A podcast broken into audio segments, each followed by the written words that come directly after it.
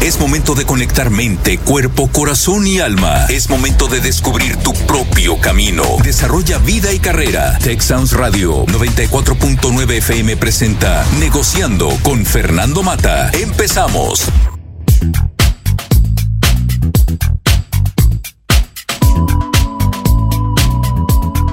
Muy buenas tardes, tengan todos ustedes bienvenidos a este su programa Negociando.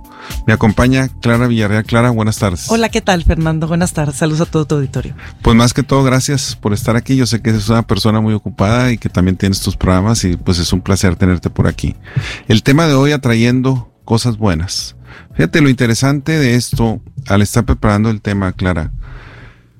La famosa ley de la atracción y todo lo que pensamos, que muchas veces nosotros atraemos las cosas eh, en las cuales estamos pensando. Hay personas que piensan que no es cierto, pero de alguna manera hay muchas investigaciones que lo demuestran, que hay una relación entre los pensamientos positivos, lo que pensamos, y muchas veces en nuestra cultura, desgraciadamente, de alguna manera nos fijamos en el arroz negro, en el punto prietito, en las cosas malas y tenemos pensamientos negativos. Como cuando el maestro le dijo a sus alumnos que veían al frente de ellos en un, pizarrón blanco, un pizarrón blanco y que puso un puntito negro, ¿no? Entonces todos mundo, todos todos los alumnos decían que veían un punto negro, hasta que alguien dijo veo un pizarrón, veo una pared donde está colocado un pizarrón blanco con un punto negro dibujado, ¿no?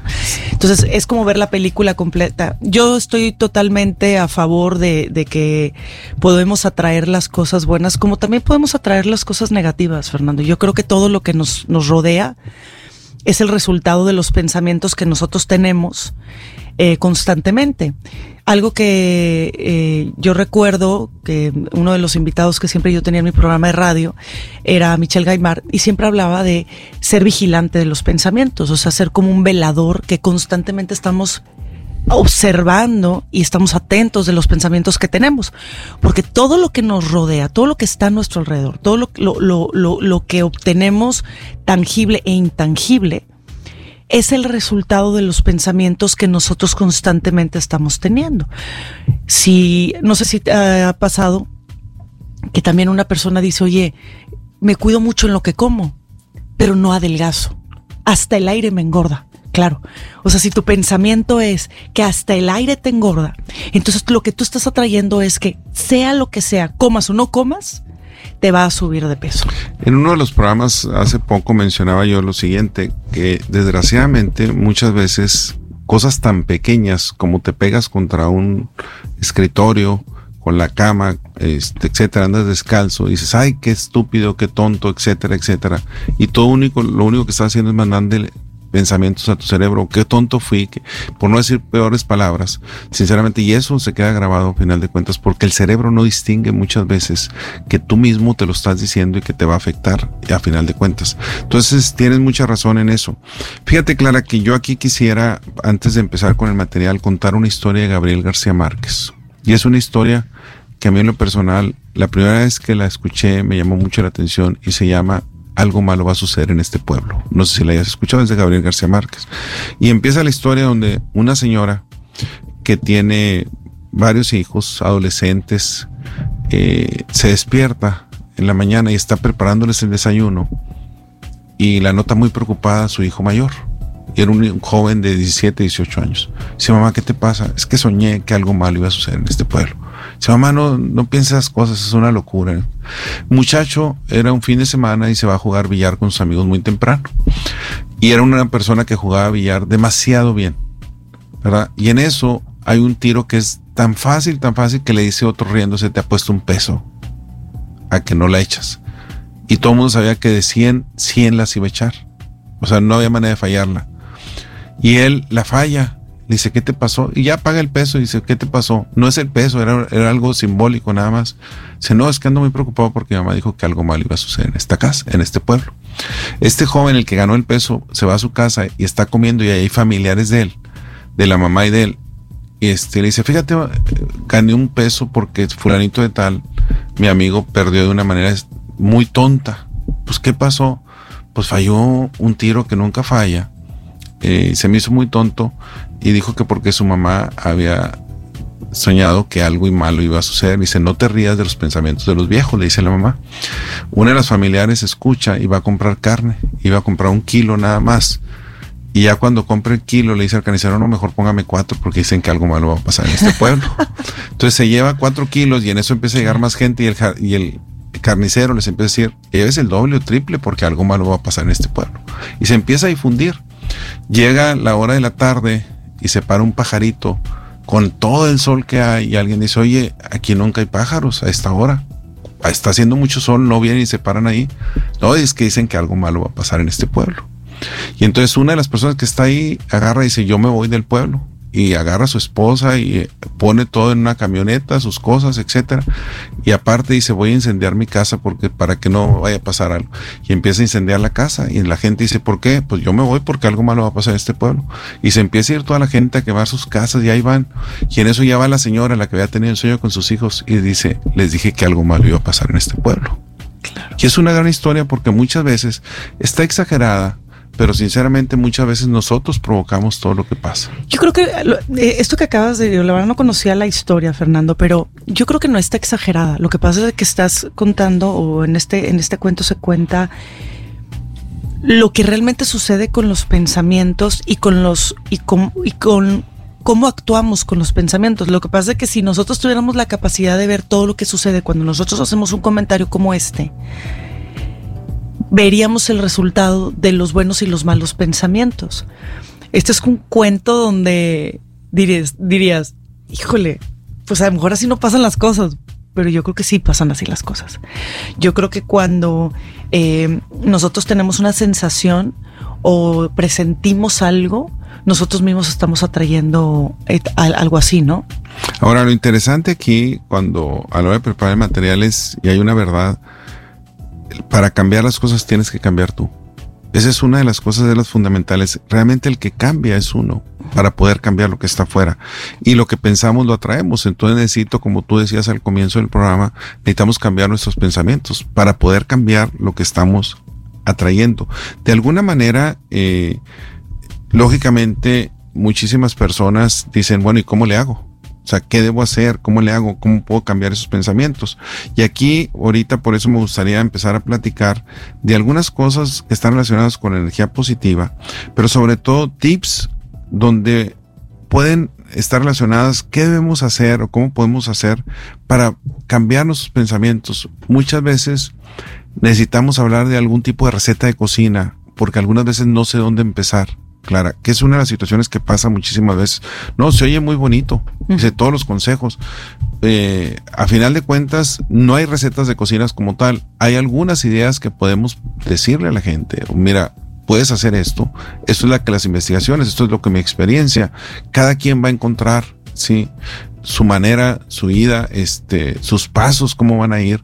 Pero sí te puedes basar, no inventar el hilo negro, lo que yo llamo siempre, porque muchas veces trato de hacer las cosas, no, y hay cosas que puedo leer, que me puedo basar, experiencia de otras personas, mis propias experiencias para ayudarme en esa travesía eh, que necesito hacer para realmente atraer cosas positivas a mi vida. Así es. Digo, yo algo que eh, en algún momento de mi vida, hace ya varios años, recuerdo que alguien me dijo, ¿por qué no cambias o por qué no agregas después de un gracias? Un es muy amable. Porque es como el gracias, pues a veces ya ni lo dicen, ¿verdad? Pero el agregar, eres muy amable, es como un cariñito al alma, ¿no? Es como decir, lo que estás haciendo fue, fue, fue visto por mí, ¿no? Entonces se vuelve ya de una palabra trivial, el gracias, lo adornas con algo donde realmente te detuviste a darle las gracias a esa persona. Yo creo que la gratitud es una de las partes que también nosotros tenemos que agregar en nuestro vocabulario. No sé qué opinas tú de, bueno, de eres muy amable, ¿no? Acabo de tener hace poco, relativamente, una plática que di en el TEC de Monterrey los jóvenes y no tan jóvenes más bien, los que ya desde estudiantes hasta las personas que han estado relacionadas con las fraternidades. Las fraternidades son casas que fueron puestas para jóvenes con alto potencial pero con escasos recursos para que pudieran tener una ayuda económica y una ayuda donde vivir, etcétera. Y generalmente todos becados. Y había muchas personas que hace muchísimos años fueron estudiantes. Yo fui mentor hace muchos tiempos junto con un compañero, de alguna manera estuve involucrado. Y me invitaron a dar una plática relacionada con la gratitud. Gratitud en acción se llamaba.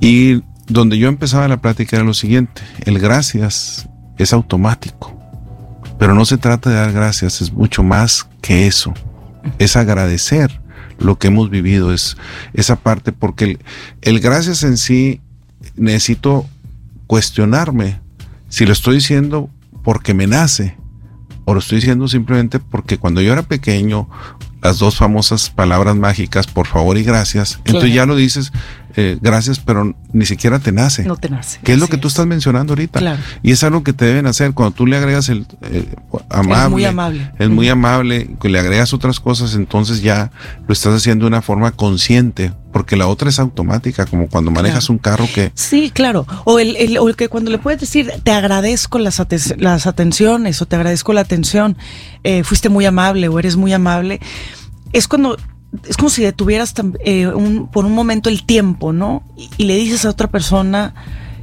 lo que acabas de hacer, yo ya lo valoré, ¿no? Entonces creo que creo que sí, sí vivimos de modo automático, eh, Fernando, y creo que debemos de parar un poquito, eh, porque sí de repente estamos viviendo un, momentos de mucha frialdad, ¿no?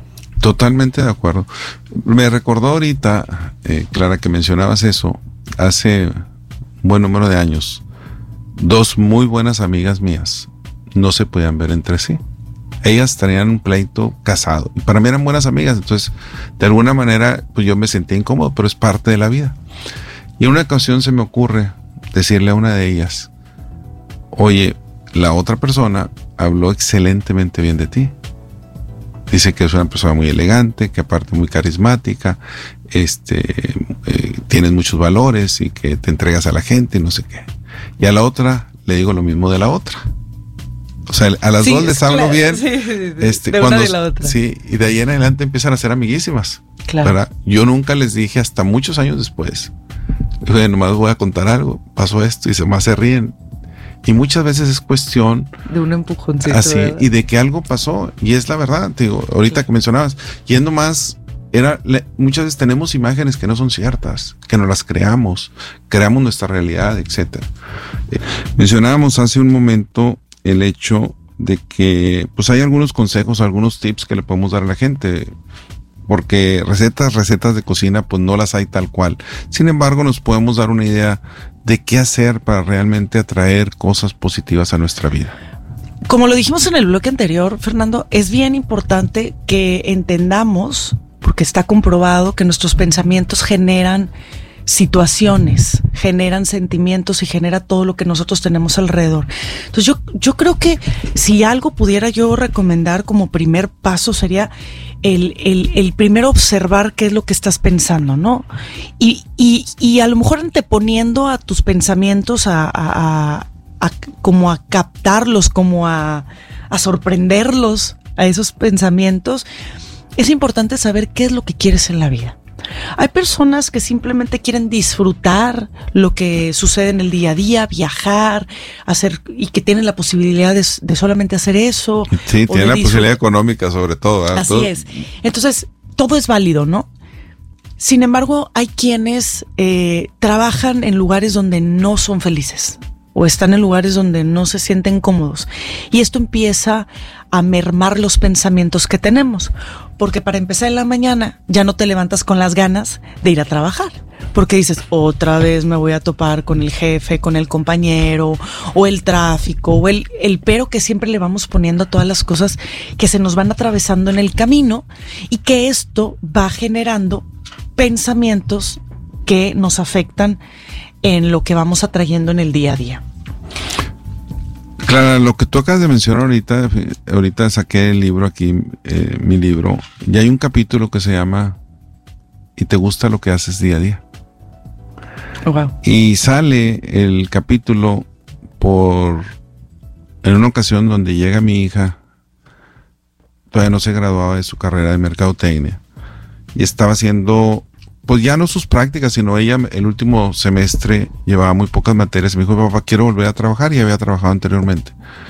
Y ella sola buscó un lugar donde trabajar, encontró una pequeña empresa, estaba muy a gusto, pero un día llega y a la hora de la comida con mi hijo y con ella me dice muy molesta, ya voy a dejar el trabajo. Antes de que se acabe el semestre, le dije, ¿por qué lo vas a acabar? Y dice, porque no me gusta lo que me están pidiendo que haga. Eh, me están pidiendo que saque inventarios y que esto, y yo no estudié para eso, y empieza ahí a quejarse. Y mi contestación es, bienvenida al mundo real. Esa es la vida. En la vida hay que hacer cosas que no nos gustan. Es parte de lo que se vive. Y mi hijo, como buen abogado de ella, no, tú no dejas de trabajar, tú no tienes ninguna necesidad, etcétera. Y le digo, como si tú la mantuvieras, ¿verdad? Pero bueno, es, eh, y realmente lo que yo le digo, y lo que menciono en el libro es, a veces tenemos que hacer cosas que no nos gustan. Lo que no se vale y va en contra de la persona es hacer toda la vida cosas que no me gustan. O sea, no ser feliz haciendo. Se vale en momentos, es parte de la vida y es algo lo que nos forma, nos forma el carácter. Pero lo que, este, lo que no se vale es que siempre estés haciendo cosas que no te gustan. Claro. que haya un porcentaje muy alto de cosas que no te gustan. Pero sin embargo, como, como dice el poema, ¿no? Hasta la rosa tiene espinas, ¿no? Sí. Entonces hay que, hay que valorar que este tipo de cosas que no nos gustan, en ocasiones, Fernando, eh, en este momento de hacer cosas que no nos gustan, encontramos cosas que no sabíamos que podíamos hacer.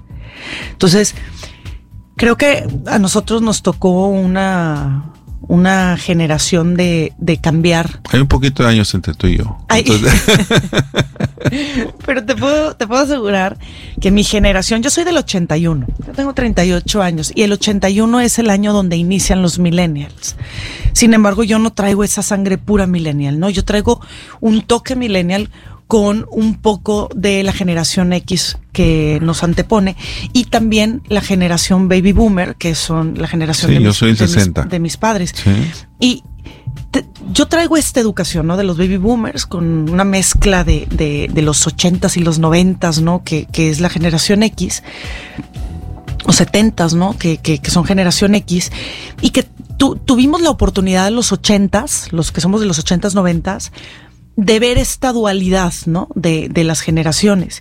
Y vimos que nuestros padres trabajaban en cosas que no les gustaban, o los abuelos más bien, que no es mi caso, debo confesarte que, que mi abuelo tuvo la abarrotera más grande de Nuevo León, eh, la tienda de abarrotes más grande de Nuevo León, muy reconocida, para quienes quizás la conocieron era Abarrotes La Lucha, y mi abuelo era feliz porque era una, era una manera de llegar a las familias, ¿no? Obviamente todo esto se acaba cuando vienen las grandes empresas llenas de, de, comida al por mayor, ¿no? Estas bodegas enormes donde vendían eh, productos a muy bajo costo y que te vendían muchísimos alimentos. Entonces, y con las tiendas de, de las esquinas de, de ya de, de, cadena, que esas también vinieron a, romper un poquito con, las, con las tiendas de abarrotes. Y por el otro lado, mi padre, eh, un veterinario muy reconocido en Monterrey, en Nuevo León también, el mejor amigo del perro, ¿no? Donde mi papá amó su profesión durante 44 años aproximadamente que llevó a cabo su profesión, una persona, un veterinario muy reconocido y que amaba lo que hacía. Entonces yo creo que esta pasión con la que yo trabajo, con la que, que yo llevo a cabo mi profesión como consultora de, de imagen eh, pública, es la que me ha dictado el, trabajar como lo hago. Sin embargo, hablando de estas generaciones, muchos de ellos trabajaban en empresas o en lugares donde no les gustaba hacer lo que hacían y la mayor, el mayor tiempo o el porcentaje de tiempo hacían cosas que no les gustaban, ¿no? Y ahora estamos viviendo generaciones, estamos viendo generaciones que es el 100%, el 100% tengo que hacer lo que realmente me gusta, si no, no me importa el trabajo. Pero yo creo que tiene que ser como un 80-20, ¿no? Hay un 20% de cosas que a lo mejor no te van a gustar, pero que quizás vas a encontrar algo de ti que no conocías haciendo ese tipo de labores, ¿no? Cuando nos toca tener que hacer esto, nos damos la oportunidad hasta de conocer personas que quizás no, no creíamos que íbamos a conocer. Porque a veces en esas labores nos toca eh, cambiar un poquito el pensamiento y la perspectiva. Entonces yo creo que todo, todo lo que sucede alrededor de nosotros son oportunidades para conocernos a nosotros mismos, porque creo que esa es la, finalidad de esto, ¿no, Fernando? de conocernos a nosotros mismos. Una de las cosas de lo que tú mencionas, eh, realmente hay muchos refranes relacionados con las todo, todo, no hay mal que por bien no venga, el que te roba te poda, etcétera. Hay tantos refranes relacionados con eso. Y lógicamente las crisis, eh, las vicisitudes de la vida te fortalecen. Y no solamente sales fortalecido porque como tú mencionas, hay cosas que no sabía y de hecho los grandes marineros se hacen ante las grandes tempestades, no se hacen en el mar calmado. Y esa es una, esa es una realidad. Entonces, cuando hablamos de atraer cosas positivas a nuestra vida. Muchísimas veces la vida, o más bien, la vida es lo que yo le llamo ups and downs, son vaivenes y es parte, de hecho, cuidado cuando tu vida es pura monotonía. Y eso es lo, peor que puede pasar. Entonces, cuando hablamos de traer cosas buenas, lógicamente va a haber casos en donde esas cosas buenas duelen también. Porque para poder ser yo bueno en algo, necesito pagar el precio. Y es otra de las cosas que yo menciono en el libro, Clara, donde yo hablo de que pagamos el precio en la vida o alguien lo paga por nosotros. Yo estoy aquí y he llegado a los puestos que he llegado y he estudiado, bendito Dios y lo que me ha sucedido, pero mis abuelos y mis padres pagaron el precio. Mi abuelo paterno, que a final de cuentas mi abuelo paterno también, pero con los que vivimos fue con mis abuelos paternos, mi padre hijo único, queda huérfano, vende huevos y una canasta y anda descalzo eh, sus hijos, su hijo, que fue su único hijo fue mi padre. Ni él, ni mi padre, ni mi madre tuvieron estudios. Somos siete hermanos, los siete nos graduamos del Tecnológico de Monterrey. Y hay que reconocer lo que tú llamas hace un momento de la gratitud. Tengo que tener, tengo que tener una gratitud tremenda con mis abuelos y con mis padres. Les debo muchísimo. Entonces, si cuando hablamos de atraer cosas buenas, también hay que reconocer que las cosas que en un momento le llamamos malas, lo que hacen es servir de trampolín y nos impulsan. Que muchas veces si no hubiera pasado eso, no, no hay lo, lo demás. No sé si tú hayas oído el concepto de trigger point en inglés o punto de inflexión, que son disparadores que te hacen cambiar. Eh, de hecho, también lo mencioné yo en el libro porque es una de las cosas que a mí siempre me ha apasionado. Hay una película que a mí me gusta muchísimo que se llama Regarding Henry. Eh, la fuerza de la verdad en español con Harrison Ford. Él va a comprar una cajetilla de cigarros.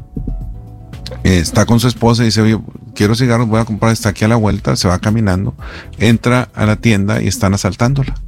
Le dan un disparo, queda inconsciente, pierde la memoria prácticamente muchas cosas que no recuerda, se salva afortunadamente y empieza a ver toda la vida que tenía él era infiel, la esposa le era infiel, eh, tenían una hija que le habían mandado a un internado, dice, ¿cómo podemos vivir en esto?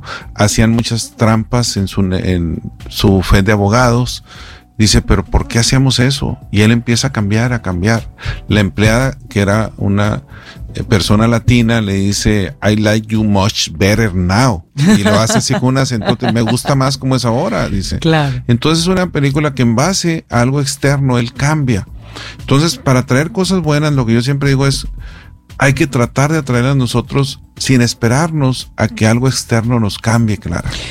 Algo que me llama la atención es que cuando eh, comentamos que tienes, eh, no sé, estás en una situación que no te gusta, yo creo que lo que está sucediendo es que esa situación no la tienes bajo control y tiene que ver con el que queremos controlar todo lo que tenemos ah, alrededor. Entonces, si cambiamos la manera de pensar de no tienes control de absolutamente nada, entonces cuando empiezas a decir y a vivir cada momento y cada situación y lo ves como una oportunidad para aprender, para expresarte o para conocer algo completamente nuevo. Entonces, que no nos dé miedo a que cuando algo no nos gusta, no es algo negativo, sino es precisamente eso, es algo que no tienes bajo control, es algo que no dominas y quizás te puedas sorprender del resultado que puedes obtener. Correcto, de acuerdo. Gracias por continuar aquí en Negociando. Me acompaña Clara Villarreal, su servidor Fernando Mata, trayendo cosas buenas. Clara, mencionábamos hace un momento, pues a final de cuentas, que somos responsables de los pensamientos que tenemos. Hay cosas como tú mencionas y yo creo que lo más importante es que queremos controlar todo y es parte de la vida el hecho y nos da miedo, eh, me provoca enojo, me provoca hasta cierto punto una sensación de que algo no, no está bien con mi vida cuando no puedo controlar desgraciadamente. Y es parte de nuestra cultura, incluso mucho más de eso. Y no, nadie nos enseña eso, no se enseña en las escuelas y desafortunadamente muchas veces como padre de familia tampoco le enseñamos a nuestros hijos. Es algo que la vida te va dando golpes contra la pared muchísimas veces y vas aprendiendo que en la vida pues no tienes control de todo. Definitivamente. Y el control enferma, Fernando. El control no te permite fluir. Y no hay nada más bonito que permitir que la vida te vaya sorprendiendo. Yo creo que lo único, es una frase que yo subí en algún momento en mis redes sociales de mi propia autoría, donde dice, haz las cosas bien, o sea, disfruta hacer lo que haces, ¿no? Haz, las cosas bien,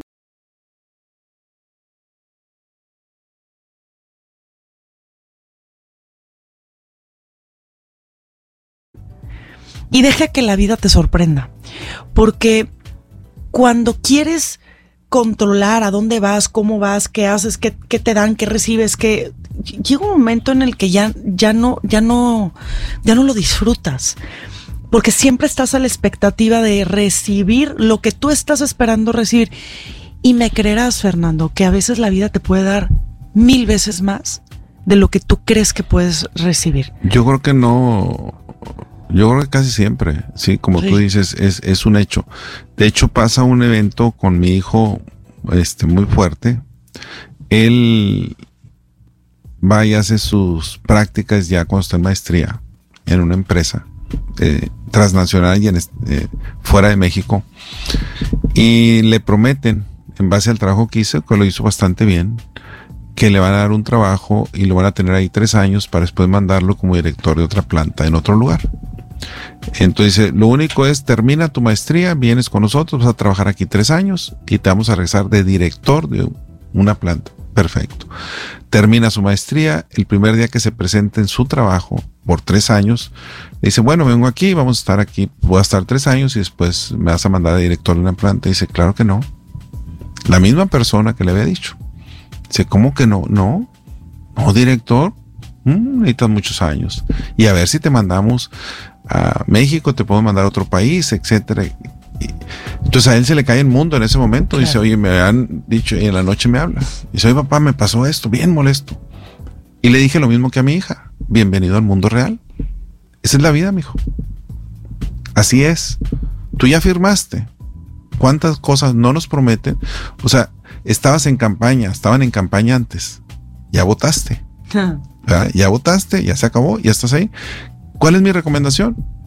Haz lo mejor que puedas hacer. Y Dios dirá, y la vida dirá hacia dónde te van a mandar. Muchas veces para exigir tengo que ofrecer. Y ofrecer, ofrece lo mejor de ti mismo para poder exigir después. Y ya después verás, pero no ahorita dije, ya sé que te sientes mal, pero esa es la vida. En la vida nos engañan muchas veces. En la vida eh, se trata de atraerte.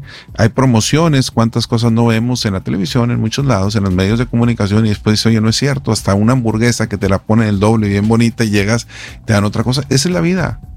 ¿Verdad? Esa es la vida. Y ahorita con las redes sociales se presta mucho más, Clara.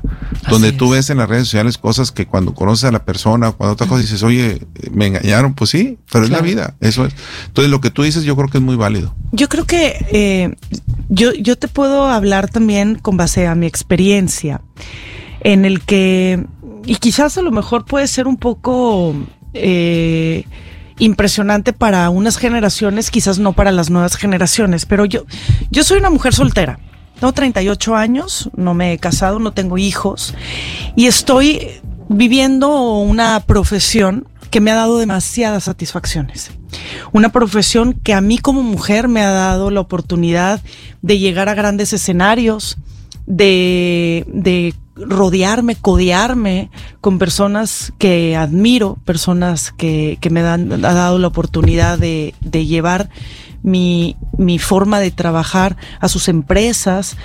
Lo que yo te puedo decir es que cuando hablamos de este tema, que es algo sumamente importante, atrayendo cosas buenas, quizás el mundo social, te voy a decir hacia dónde va el comentario, el mundo social me hubiera dictado que debía casarme y tener hijos.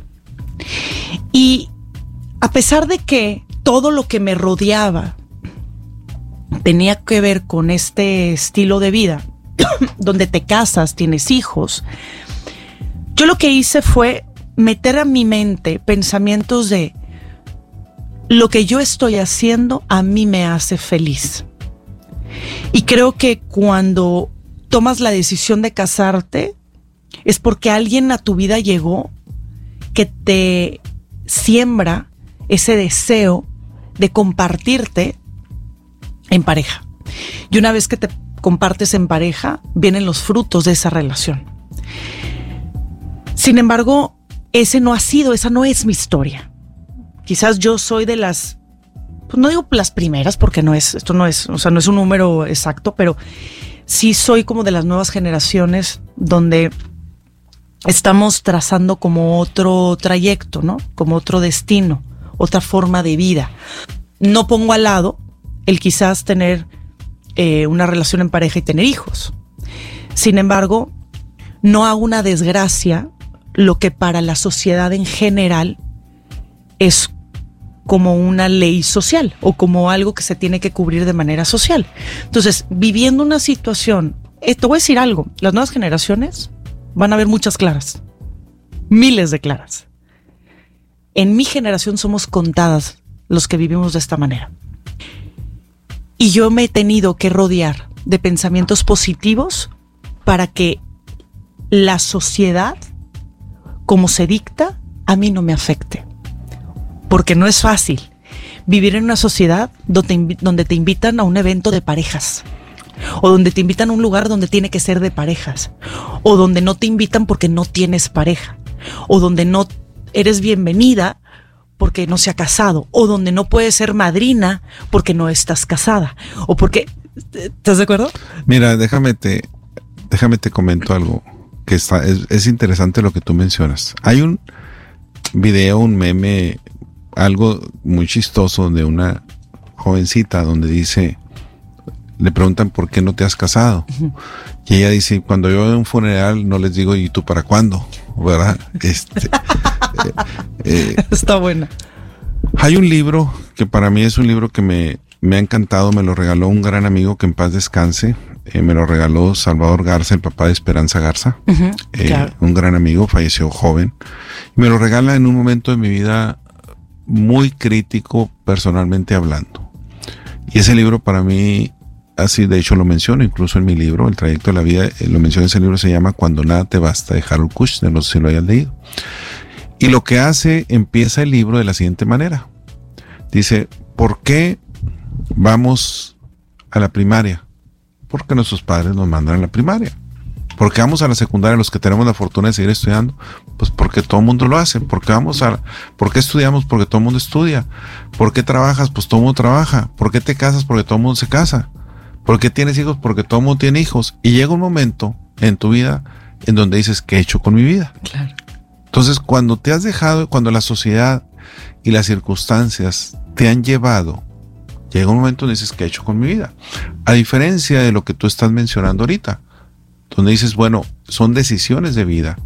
Y la otra cosa sobre la felicidad, hay una historia también por ahí donde está una persona conferencista dando una plática sobre la felicidad y la esposa está sentada por ahí y alguien le pregunta muy por atrás, levanta la mano y dice, su esposa lo hace feliz le pregunta. Y la esposa voltea a ver quién es y dice, claro que va a decir que yo lo hago feliz. Y lo primero que contesta es, no, mi esposa no me hace feliz. Yo soy feliz por mí, con mi esposa o sin mi esposa. Y esa es la parte que muchas veces creemos que con una pareja o que si tengo hijos o que con un trabajo o que con esto eso es la felicidad. No. Así es. Y la felicidad es un estado en donde tú te puedes sentir y que tú decides y no es, no siempre estamos felices.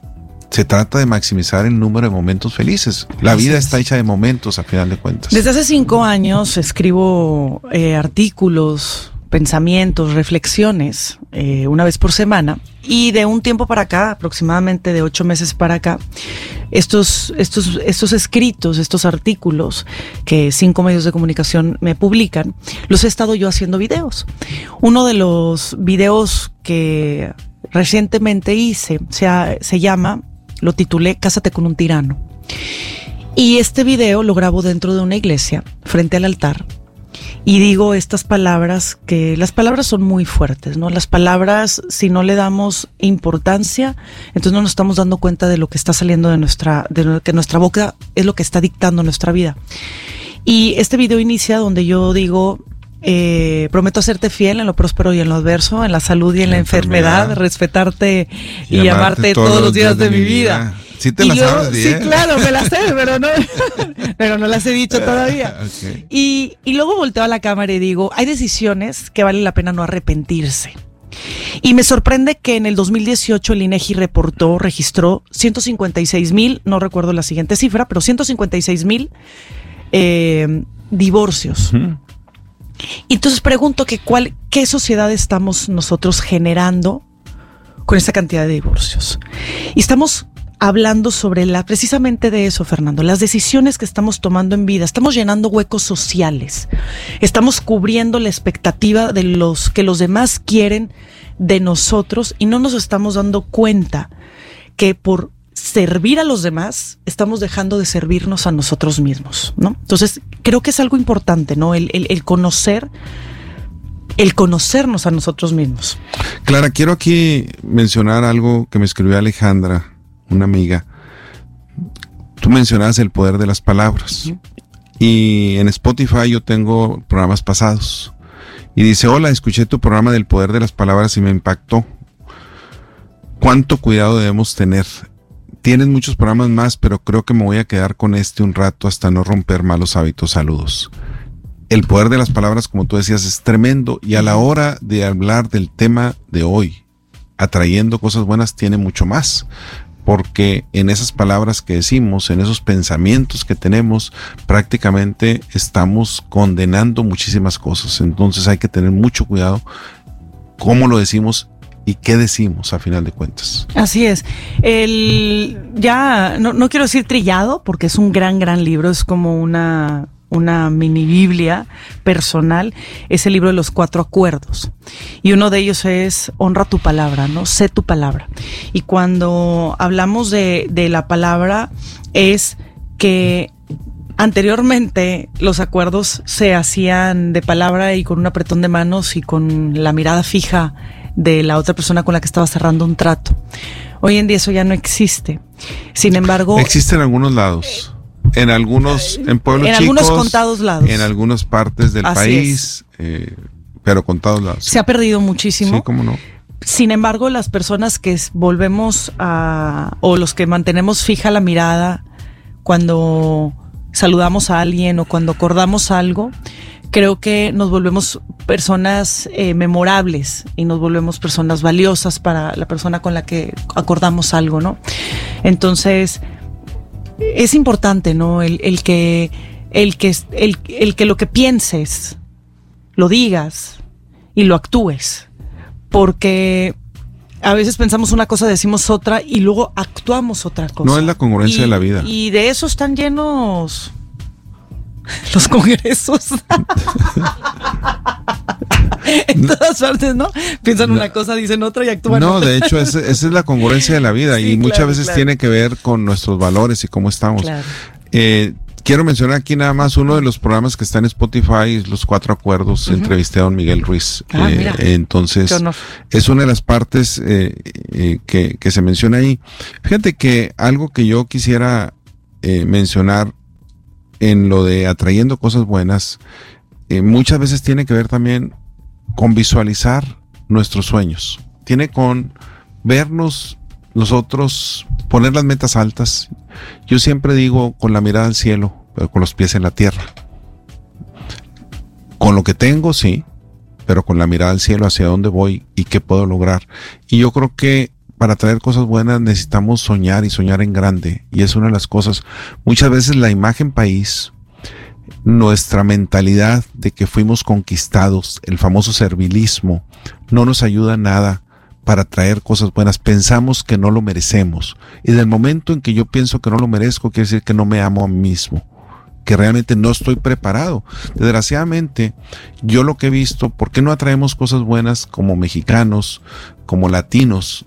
Porque tenemos incluso miedo al éxito, Clara. Y es una de las cosas que da más tristeza. He tenido grandes estudiantes, he conocido grandes personas, algunas les ha ido excelentemente bien y hay otras con potencial igual o mejor que a los que les ha ido bien y tienen miedo al éxito y es una de las peores cosas que podemos tener. O sea, es algo que para traer cosas buenas también necesitamos amarnos a nosotros mismos, como tú lo mencionabas hace un momento, y necesitamos nosotros realmente estar abiertos ante las nuevas posibilidades y tomar riesgos, es otra cosa. También no me puedo quedar parado, tengo que salir y tomar riesgos, riesgos calculados es una parte importante. Aprovechando la palabra miedo, Fernando, me gustaría que tus radioescuchas le cambiaran el concepto a la palabra miedo. Hoy en día creemos que la palabra miedo es el que te paraliza y el que no te permite avanzar. Y a mí me gustaría que empecemos a cambiar el, significado de la palabra miedo. Miedo es adrenalina. Miedo es ese punto exacto donde estás como en el bungee, ¿no? Ese momento donde dices, va, y te avientas. Es exactamente el punto cuando empiezas a sentir miedo, cuando te sudan las manos, cuando te tiemblan las piernas, cuando tu cabeza se empieza a bloquear. Es el momento en el que te tienes que soltar. Es en el momento en el que tienes que decir, no importa nada más. Aquí voy. Entonces, si empezamos a cambiar el concepto de la palabra miedo, de, esa palabra que te paraliza y que te bloquea, a la palabra que te llena de adrenalina, de euforia y que te emociona y dices, va, yo creo que entonces nosotros podemos empezar a generar un cambio eh, generacional de lo paralizante y lo bloqueado a lo, a lo que te llena de adrenalina y de emoción y de pasión y que dices, órale, va, va con todo, ¿no? Eh, son creencias. Y le vamos dando como significado a estas palabras, ¿no? Valiente no es el que no tiene miedo.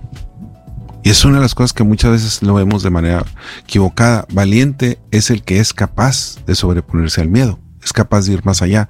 El que no tiene miedo y se hace algo, pues prácticamente es un bruto a final de cuentas, ¿verdad? Es alguien que no es consciente, hago las cosas y no tengo miedo, no. El miedo es parte de la vida y es parte, como tú lo mencionas, es un impulso. Aquí lo que tienes que tener cuidado es riesgos calculados, que sepas hasta dónde puedes medir, también no hacer cosas que van más allá de la imprudencia a final de cuentas.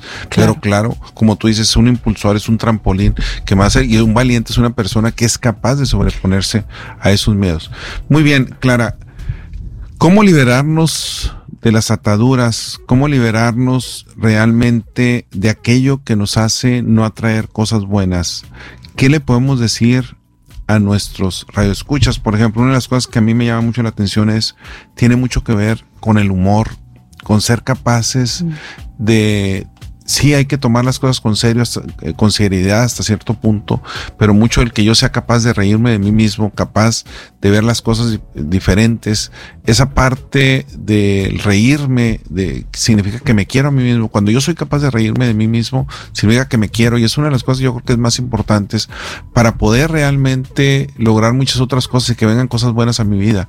Eh, es uno de los puntos fundamentales. Uno de los grandes errores, Fernando, que también me gustaría agregar, es que creemos que éxito es felicidad y que éxito solamente es ganar, ganar, ganar, subir, subir, subir. Y éxito está, éxito no sería lo mismo si no tiene la palabra fracaso a un lado.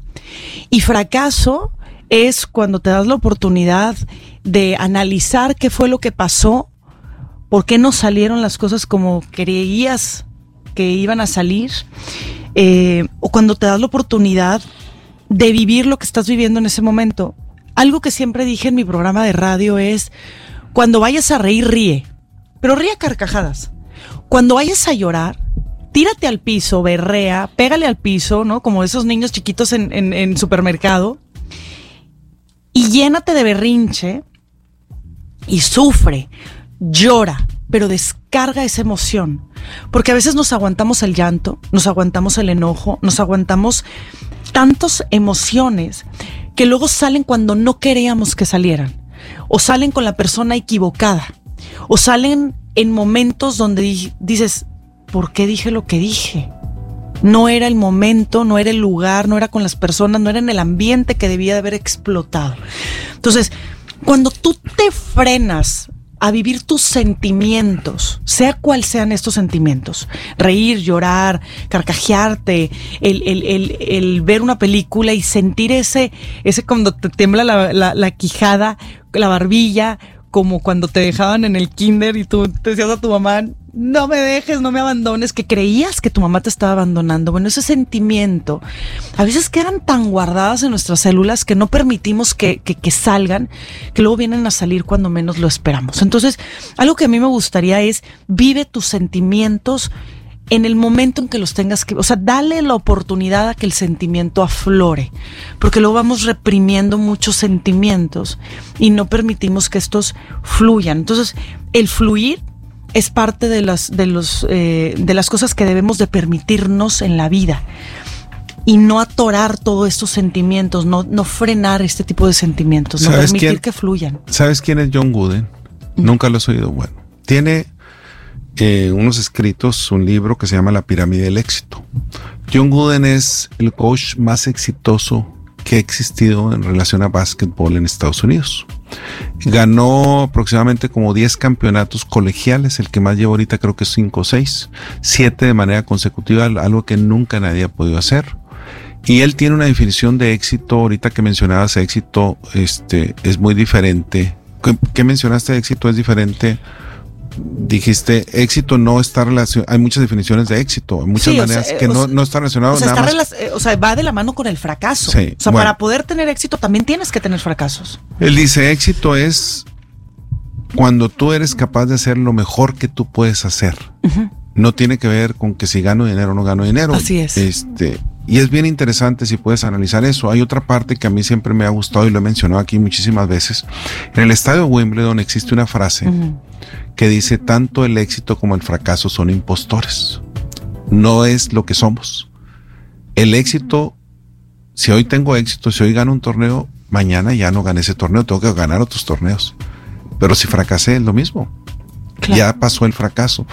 No nos podemos quedar en, clavados en el fracaso o en el éxito. Esa no es la vida. O sea, la vida sí, lógicamente todo el mundo queremos ganar, pero también el fracaso nos sirve mucho de aprendizaje. Y de hecho, otra de las historias que yo siempre cuento en fútbol americano, profesional en Estados Unidos, pocos equipos, creo que nada más un equipo ha llegado invicto a ganar el Supertazón. ¿verdad? Y creo que fueron los Delfines de Miami, si mal no recuerdo. Los Patriotas estuvieron a punto y perdieron el Super Bowl al final. Eh, contra los Giants, contra Eli Manning, si mal no recuerdo. Eh, y ¿qué es lo que sucede? Cuando tú ganas siempre, te acostumbras a ganar y no ves las áreas de oportunidad que todavía puedes crecer tan fácil. En el momento que tienes una pérdida, que pierdes algo, dices, ¿por qué perdí? Y empiezas a hacer otro tipo de análisis. Y es donde el fracaso te sirve para después tener éxito. Entonces, es una parte bien interesante. Entonces, si queremos realmente nosotros atraer cosas positivas, debemos aprender a vivir con el éxito y con el fracaso. Y debemos entender que éxito no nada más es en términos económicos. Hay muchas maneras y todo es cómo lo defines tú lo mejor que yo puedo hacer en base a donde me encuentra. Muy bien, para terminar, Clara. Bueno, pues nada, y la verdad agradeciéndote este espacio, me encanta. Tus redes sociales. Que me encanta radio. Mis redes sociales me pueden encontrar en Spotify, me pueden encontrar también en Periscope, que ahí pueden recordar mis programas de radio. En Spotify están todas mis reflexiones de la semana y obviamente en Instagram, en Facebook, en Twitter y en YouTube me pueden encontrar como Clara Villarreal, Villarreal con R y bueno, siempre compartiendo información para el crecimiento personal y para la toma de decisiones. Muy bien, pues gracias por haber estado aquí con nosotros, Clara, y gracias por escucharnos. Los invitamos a continuar con nuestra programación. Tengan ustedes muy buenas tardes.